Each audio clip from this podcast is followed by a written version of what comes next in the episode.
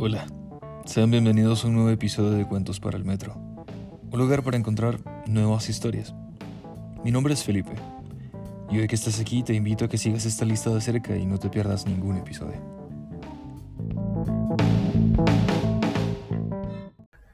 Hola, te doy la bienvenida al capítulo número 8 de Cuentos para el Metro. El día de hoy escucharás un fragmento de la novela Gracias por el Fuego de Mario Benedetti. En específico será el capítulo 7. Esta novela fue publicada en el año 1965. Fue traducida a nueve idiomas. Aparte de prohibida largamente tras el golpe de Estado en 1973 ocurrido en Uruguay, y también más tarde sería castigada por la censura argentina. Esta novela de Benedetti es la tercera después de Quién de nosotros y La tregua, y es una pieza fundamental de la literatura en español. En el año 1984 fue llevada al cine por el director Sergio Renani, protagonizada por Víctor Laplace. Esta novela narra el conflicto de una generación que quiso acabar con la corrupción y con el conformismo. Es una historia de ignominia y de muerte, y la crónica de una impotencia colectiva. Es el inventario de una crisis moral y la valentía que hace falta para denunciarla. Toma asiento, relájate y disfruta de este episodio.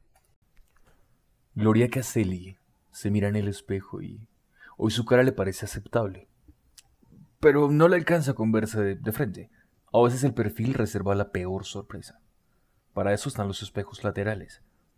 Gloria los acomoda hasta encontrar el ángulo ideal. Evidentemente este mechón sobre la oreja le aventaja. Algo peor que eso, la desnaturaliza, la convierte casi que en otra persona.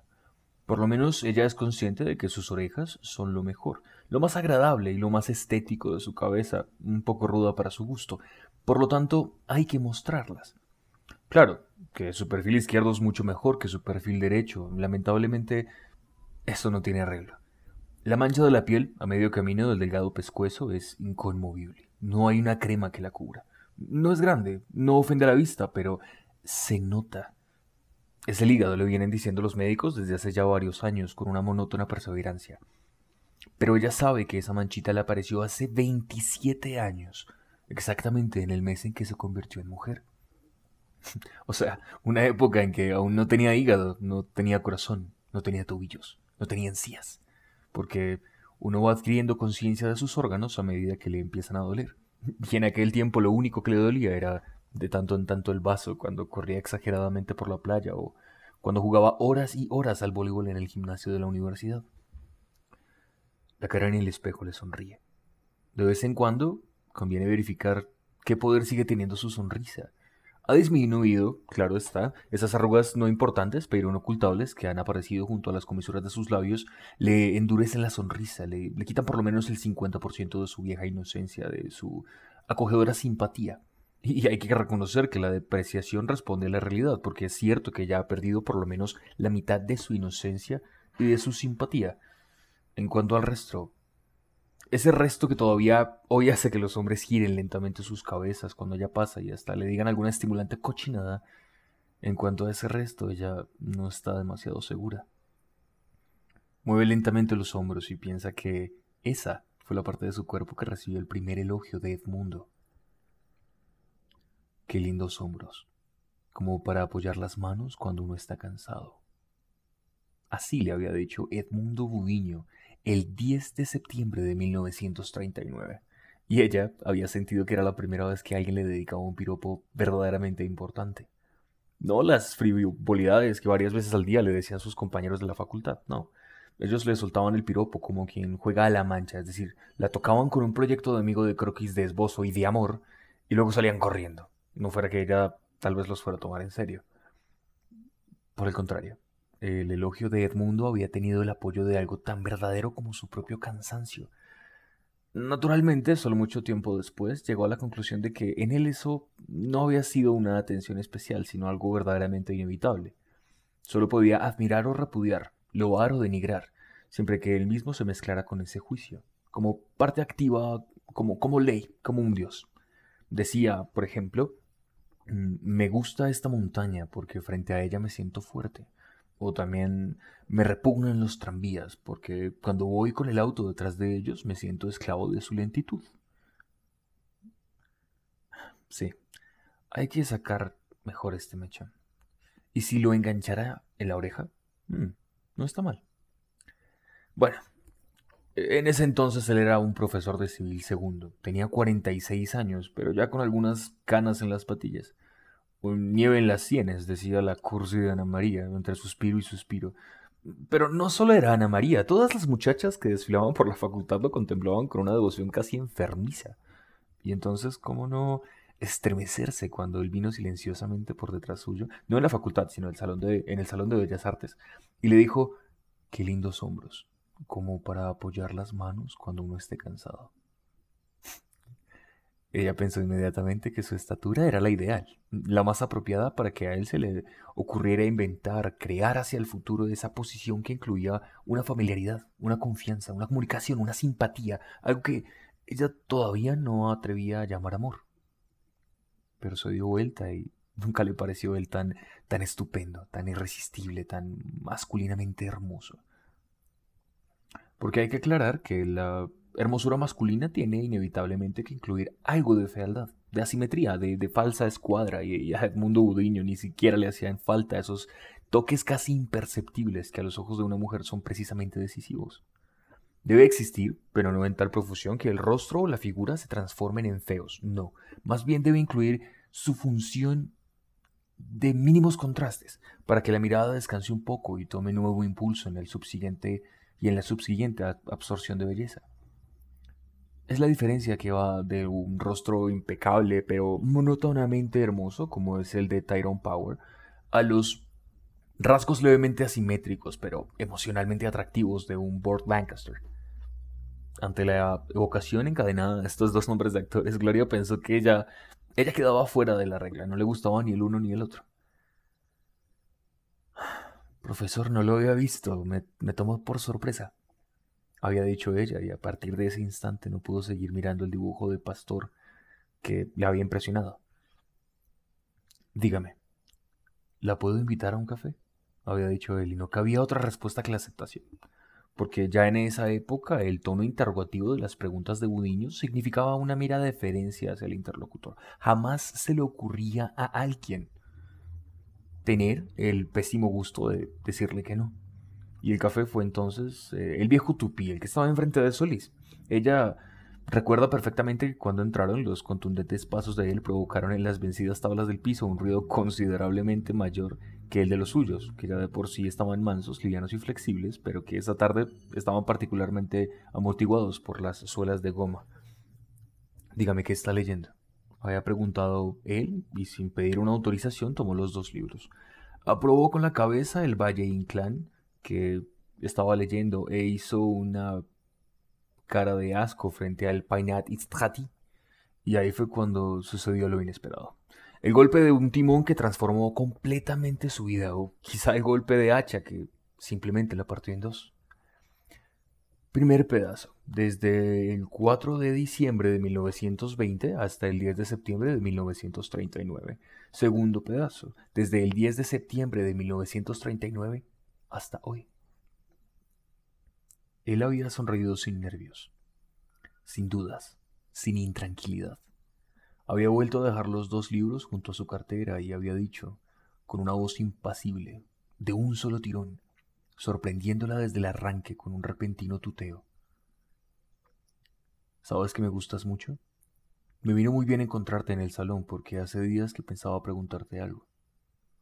Dime, ¿quieres ser mi amante? Todavía hoy, veintidós años más tarde, la cara del espejo todavía se sonroja. Pero aquella tarde el rubor fue muchas cosas a la vez. Fue, fue vergüenza, fue susto, fue júbilo, sobre todo júbilo, que, que la hubiera mirado, que él estuviese proponiendo una vida en común. Esta por lo menos fue la traducción infiel y tendenciosa que ella repitió para sí. Que, que, él la tuteara, que, que él estuviera ahí esperando su respuesta. Profesor, había balbuceado ella. Y él había arrimado su mano, enternecedoramente velluda y cordial, y le había puesto sobre la mano de ella, pálida, indefensa, ufana. Y ante ese calor que la mano de él le fue infundiendo, directamente consignado a un corazón que no podía con sus propios latidos, ella no tuvo más remedio que bajar la cabeza y decir, muy quedamente y con los ojos fijos en el despreciado Painati Strati. Soy tan feliz, profesor. Y cuando levantó los ojos, él ya estaba diciendo con la inmune seguridad de un trámite meramente cumplido, está bien, llámame Edmundo, menos en la facultad, por supuesto. Pero ella nunca dejó de llamarlo profesor. Y esa fue probablemente su única desobediencia en la vida. Cuando él la llevó por primera vez a la mueblada y la acarició y besó sin apuros durante casi una hora, Luego la desnudó sonriendo y festejando silenciosamente sus tics de pudor y ya sin ropas, la volvió a acariciar y besar en una segunda etapa que fue bastante más breve, para luego entrar en ella precavidamente y sin forzarla, porque se daba cuenta de que ella sufría, no anímica, sino físicamente. Él, ah, el aceptado quebranto de su virginidad y cuando todo ya hubo acabado y él advirtió que en esa primera vez ella había estado absorbida por el dolor y no había tenido tiempo de gozar su propio sacrificio, él le había preguntado, ¿te dolió mucho? Y ella solo dijo, sí, profesor. Y él no había podido contener la risa ante esta cómica supervivencia del respeto heredado del salón. Después, mucho después, cuando ella perdió su asombro, su tensión y su desasosiego, siguió empero llamándole profesor, especialmente cuando hacían el amor, porque la palabra quedó entre ellos como una contraseña, como un cómplice, como un testigo en quien se podía confiar. Son las cuatro y diez. Dijo que vendría a las cuatro y media. Y es puntual. Que venga nomás. Todo está listo, limpio. Todo está ordenado. A Gloria solo le falta escoger un collar. No demasiado complicado. A él nunca le gustó la cargazón. Sácate por favor ese barroquismo, le dijo cuando las primas le trajeron uno de España, de coral y de plata labrada. Ah, mejor el de café.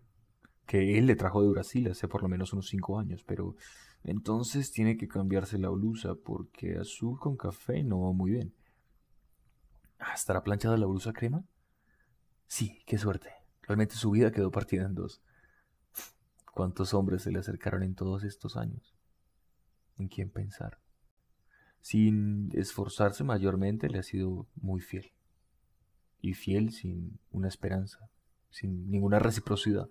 Primero porque él tenía a su mujer y sus hijos y también otras amantes ocasionales, claro. Y después que quedó viudo porque nunca mencionó la posibilidad de casarse con ella. Su relación fue así como hoy. Siempre clandestina, siempre escondida, siempre ignorada por todo el mundo. Y quizás sí estaba bien. De los dos hijos de Edmundo, uno, Hugo, que era un poco menor que ella, y el otro, Ramón, solo unos años mayor. Con Hugo nunca, nunca había hablado. Con Ramón dos veces. Alguien se lo presentó en lo de Rivas en otra oportunidad. Lo tuvo de compañero de asiento en un avión de pluma hasta Buenos Aires. Ramón no se acordó de ella o aparentó que no se acordaba de ella. No, seguramente no fingió. No hablaron casi nada durante todo el viaje. Ella tomó un cigarrillo y él le acercó el encendedor. Gracias por el fuego, le había dicho ella. Y nada más. si él hubiera sabido. Pero bueno, nadie sabe. Es un milagro, sobre todo si se tiene en cuenta la velocidad con que circulan los chismes en esta ciudad sin grandes espectáculos, muy provinciana, sin, grandes cabarets, sin famosas y publicitadas perversiones. La gente luminosa del Parque de los Aliados. Esa es toda nuestra vida nocturna. El chisme es la gran atracción vernácula, el show de las familias, pero nadie lo sabe. Nadie supo nunca esto. Él se las arregla muy bien para ser muy discreto. Además, los que sospechan tienen miedo de indagar, no quieren tener la tremenda responsabilidad de haberse descubierto el lado flaco de Edmundo Budiño, institución nacional. Creo que todos advierten que en su vida hay espacios en blanco, hay, líneas de puntos, como en los formularios, que, que nadie es capaz de llenar con datos fidedignos, pero la verdad es que nadie se atreve. Con un chasquido áspero y una apagada vibración, el refrigerador reinicia su actividad. Ah, le falta aprontar los cubitos de agua. Cuando él paladea su whisky, ella siempre tiene la sensación de que se trata del momento más calmo en toda la jornada de su hombre. Se acabó la fábrica, se acabó el diario, se acabó la casa del partido, se acabaron los muchachitos imbéciles que vienen en busca de él y de armas y de bombo periodístico. Se, acabó Javier el incondicional, se acabó Ramón el escrupuloso, se acabó Hugo el imitador, se acabó el mundo de allá afuera. Él le cuenta todo. Le pormenoriza los capítulos en que estuvo dividido su día. Sobre eso no hay duda, es sincero con ella, sí. porque le cuenta cosas muy feas, cosas sucias. Le cuenta cosas terribles, como si supiera que el amor de ella es capaz de aceptar ese lado negro que tiene adentro.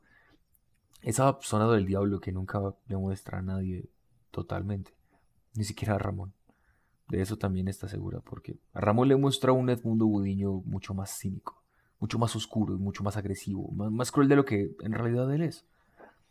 Y además a Ramón no le dice nada de este vínculo, porque eso, bueno, al menos ella lo entiende así, sería una claudicación. Sería como confesarle que él no puede ser tan duro y tan implacable y tan inhumano y tan menospreciativo como realmente su hijo piensa. Y eso, eso nunca. A Gloria siempre le ha intrigado ese rencor paciente y elaborado en el que cada día aparecen nuevos retoques, nuevos matices. Además, Además, Gloria sonríe mientras arregla un antiestético pliegue de la colcha. Además, además ella posee ahora otro secreto, el más temible. A los 68 años, el doctor Edmundo Budiño, uno de los hombres más influyentes de la política nacional de este país, el hombre más poderoso en varios órdenes, ha perdido su poder en un orden modesto pero que también tiene su importancia. En resumidas cuentas, se acabó el sexo. Gloria, Gloria se ríe otra vez. Recuerda la ocasión en que se produjo el primer fracaso. Y él empleó el mismo y seguro tono de siempre para decir, es que ha sido un día de terrible trabajo. Mejor lo dejamos para mañana. Y ella había dicho, sí, profesor. Pero enseguida se había arrepentido porque la frase, que para ambos tenía una automática connotación sexual, le había salido con un tono de ironía que ella no quiso darle realmente. Un ratinte burlón que le salió solo, como si la frase tuviese una vida propia y se hubiera dado a sí misma el matiz verdadero que ella estaba pensando.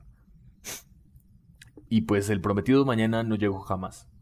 Y a partir del cuarto fracaso, la derrota quedó oficialmente admitida, pero él se las arregló para nombrarla. No ya como una vergüenza, sino como una suerte de monumento, la verdad.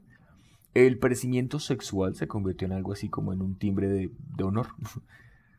Nadie como yo se ha ganado el descanso en este aspecto y después de todo es casi mejor así. Ahora tengo la cabeza libre para arreglar el siniestro desorden que es este mundo. Había dicho. Pasaba por alto un detalle insignificante, y es que su merecido descanso no tenía por qué coincidir con el de Gloria. Pasaba por alto que para ella no se había acabado el sexo. Pasaba por alto la minucia de que ese acechante y simpático monstruo que él había sabido despertar en ella seguía exigiendo su nutrición y su fuego. ¿Por qué no? Pero bueno, de eso ya hace tres años y Gloria le ha sido, le quiere ser infiel.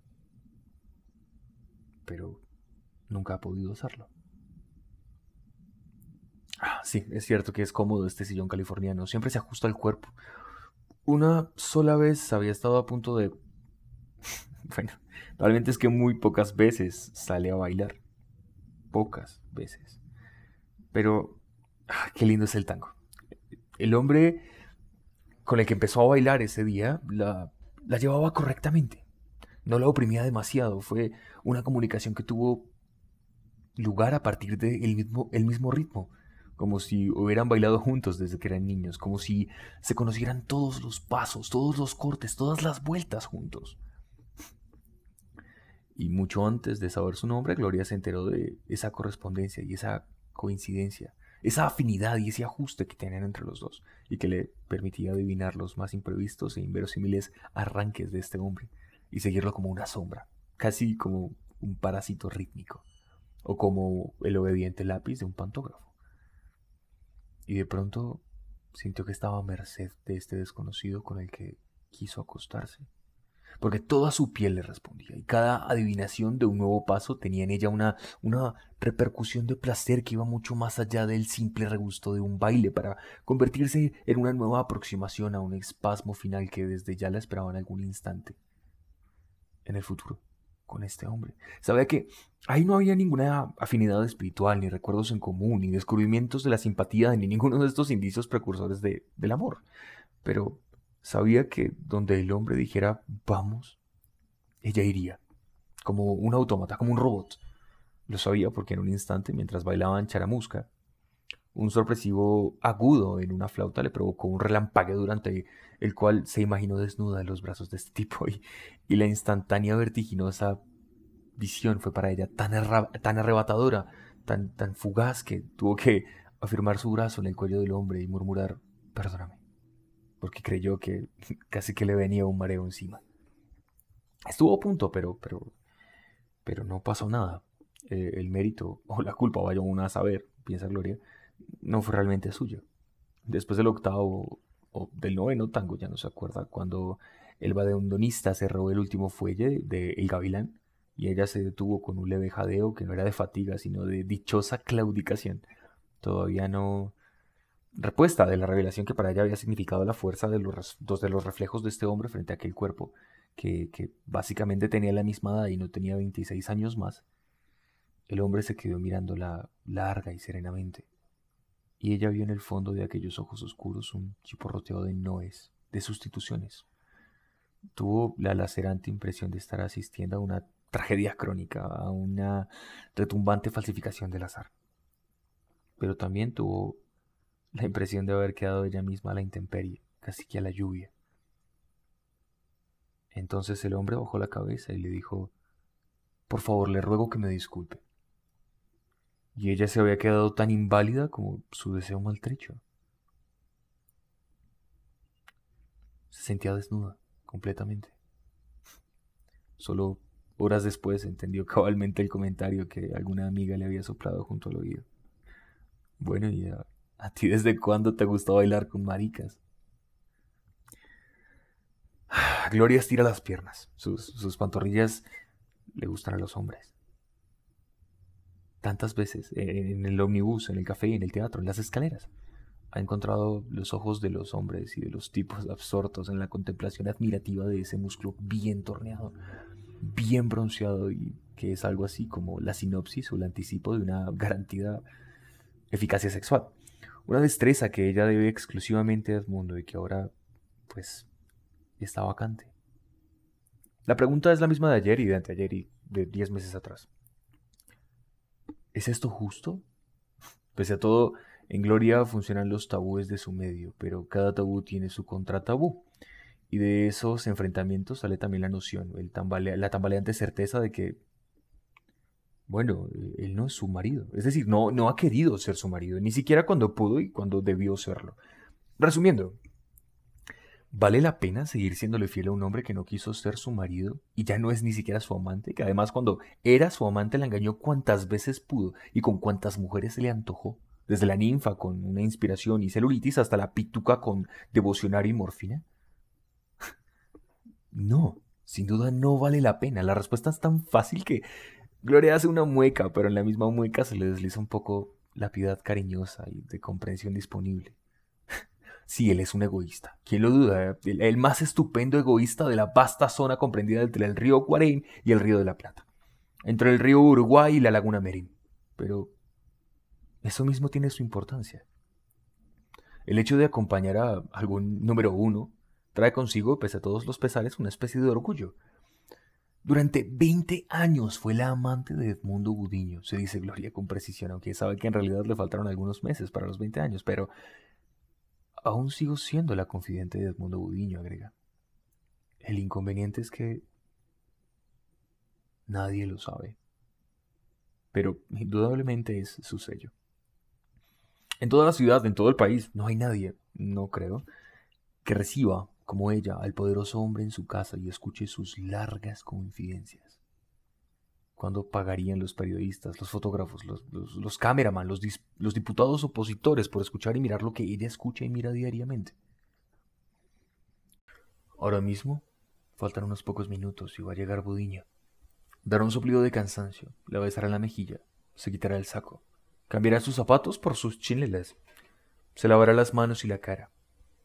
Volverá para sentarse en el sillón de esterilla y aceptará el whisky con dos cubitos de hielo y tres dedos de soda.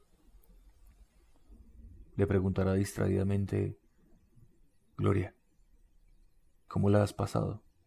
Y después de eso se consagrará a descargar todos los problemas de su día. ¿Acaso retome el hilo de su monólogo del día anterior y diga, Gloria, ¿cómo, cómo querés que no desprecie a esta gente si la gente me acepta como soy? Desde el comienzo fue, fue muy fácil para mí tener esta tentación espantosa de estafarlos y de joderlos a todos. Pero eso sí, prometiéndome formalmente que a la primera alerta, al primer síntoma de su sensibilidad, no tendría ningún inconveniente en retroceder. Te diré más aún, Gloria. De muchacho pensé que quería saber en dónde estaba el fondo de este país. Porque solo sabiendo en dónde está el fondo, de verdad uno puede apoyarse. Así que empecé mis sondeos. Una mentira y no toqué fondo. Una burla y no toqué fondo. Una superchería y tampoco. Una estafa monetaria y nada. Un, fraude moral. Menos que menos. coacción, presiones, chantaje. Cero. Ahora reparto armas en la calle a los nenes de mamá.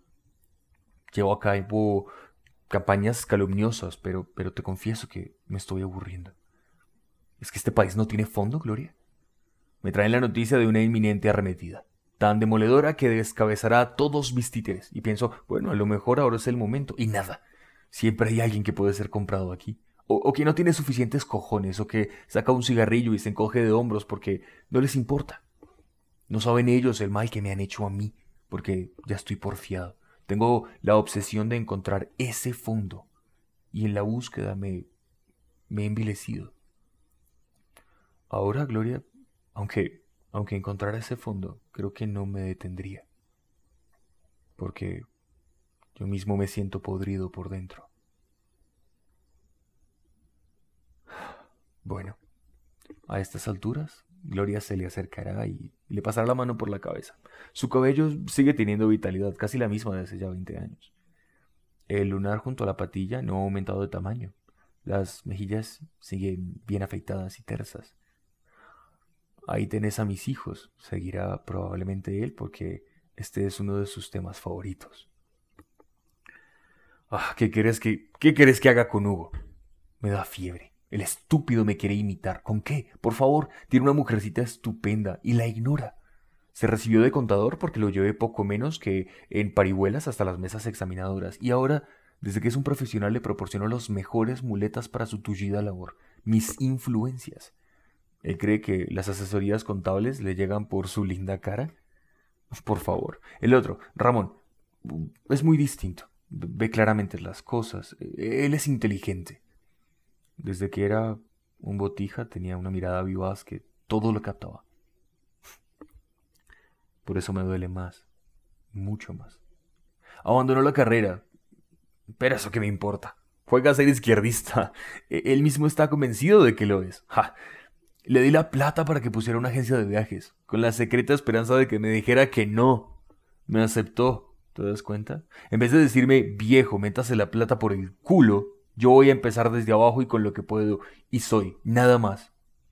Ahora, si se llega a enterar que estoy en negocios sucios con Molina, ¿es que acaso tendría los cojones para enfrentarse decididamente y decirme, viejo, usted es un chancho? Y esta es la última vez que le dijo la palabra. no, no va a decir eso. Eh, eh, eh, él no sabe qué abrazo le daría. No, en vez de eso seguro que se asustaría y vendría a rogarme que por favor abandone la porquería. No por la porquería en sí, sino para que no ensucie el nombre de la familia. ¿Qué más suciedad puede lograr el nombre de Budiño que la que yo le he otorgado? Con el general beneplácito de esta nación. Esa misma nación que en castigo me ha convertido poco menos que en un prócer. Sí, seguro que me diría que hay que pensar en Hugo, en Gustavo, en Susana, en todos, naturalmente, pero el único que no piensa es en mí en que, soy su padre y que estoy podrido por dentro. Y eso no le preocupa. Recibo delante suyo a los mequetrefes que la embajada me recomienda. Les reparto armas a todos. Les doy los consejos más crápulas que puedo extraer de mi sucio repertorio. Y él domina heroicamente sus náuseas y les da la mano a estos babiecas en vez de sacarlos a patadas con sus profundos ideales, o al menos los profundos ideales que él mismo cree que tiene. En las reuniones familiares, mira, mira codiciosamente a Dolly, pero estoy seguro de que nunca se atrevería a hablarle, a tocarla, ni siquiera a acostarse con ella, porque es un cobarde, es un indeciso. Eso es lo que es. El, El resultado es que me odia, me odia tanto que quisiera verme muerto. Y estoy seguro de que su ensueño favorito ha, de ser la maquinación de mi asesinato. Pero, pero nunca conseguirá el valor suficiente para cometerlo. No es capaz de matar una mosca.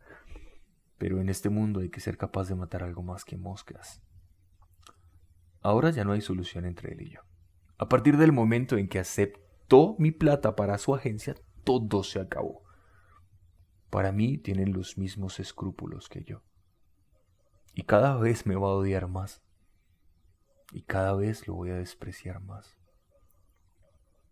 Ahora, solo podría salvarse si se decidiera de una vez por todas a acabar conmigo. En el momento en que me apunte con un revólver, en ese mismo instante del fogonazo, yo le estaría queriendo tanto y perdonándolo todo. Fíjate, que esa sería la salvación para los dos, porque estoy aburrido de ser así, de ser malo, y hay días en que me siento desfallecer. Pero, pero a esta altura ya no puedo permitirme desfallecimientos. A esta altura no vale arrepentirse y empezar de nuevo, porque cuando decidí ser como soy lo hice con toda la lucidez del mundo. No vale decir, qué lástima, me equivoqué, pido perdón a la sociedad, a la familia, a, a, todo el mundo. Me dirás, ¿y la conciencia? No creas, yo también hago la misma, me hago la misma pregunta. La diferencia está en que vos me la haces a mí y yo se la hago a ese fantasma que todo el mundo llama Dios. ¿Y la conciencia? Le pregunto. Pero mi pregunta es, un reclamo. Como, como, cuando vas a un comercio a protestar porque te dieron un artículo con una pieza de menos. ¿Y la conciencia? Eso es lo tremendo. Yo no tengo conciencia.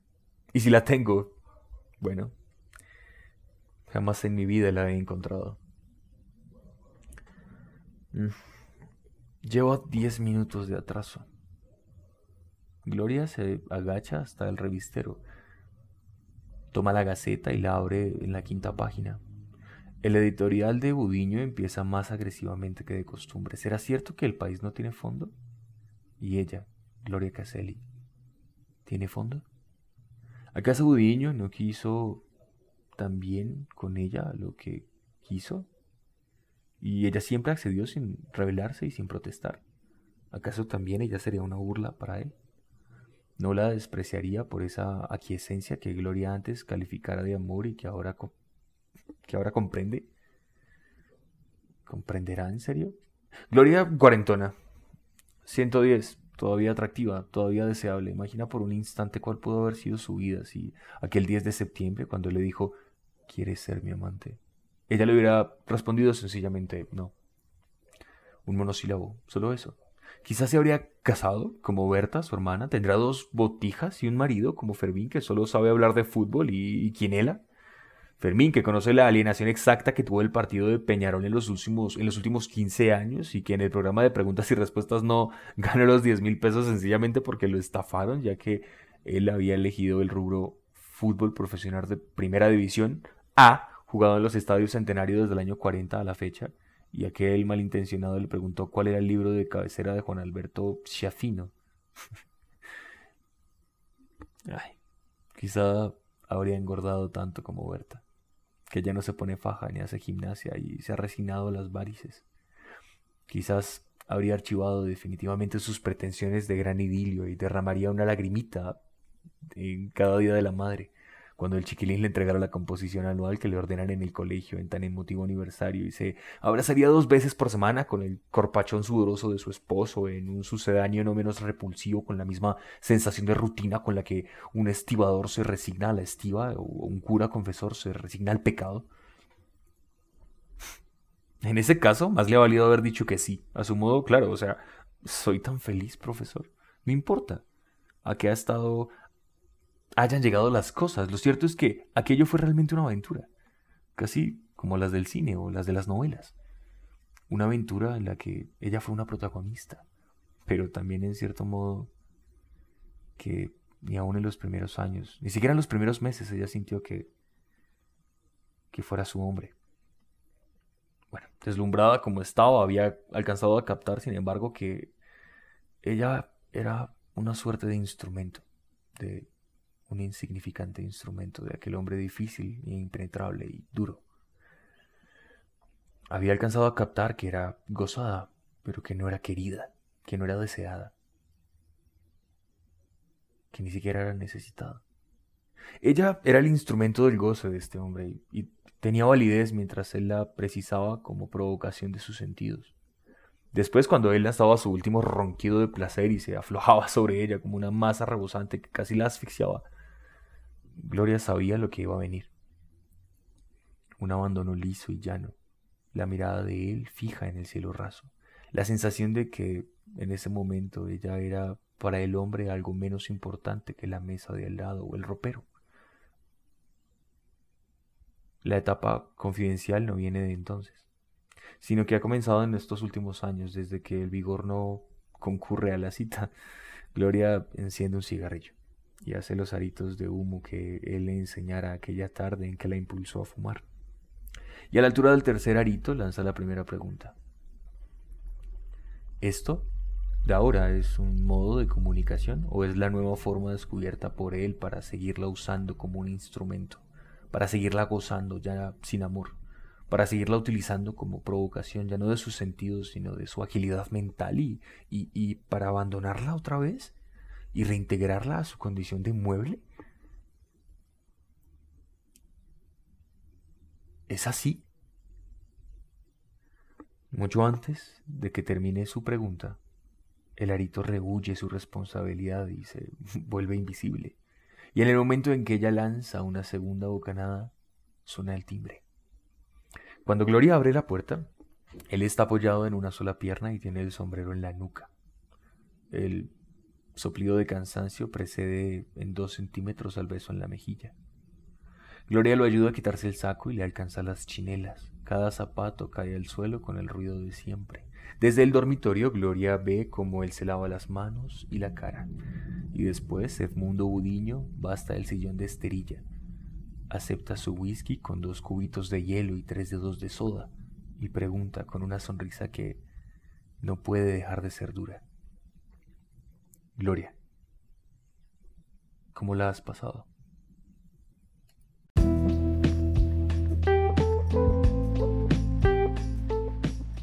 Gracias por escuchar esta historia hasta el final. Espero y la hayas disfrutado. Y si así fue, te invito a escuchar la siguiente. Un abrazo.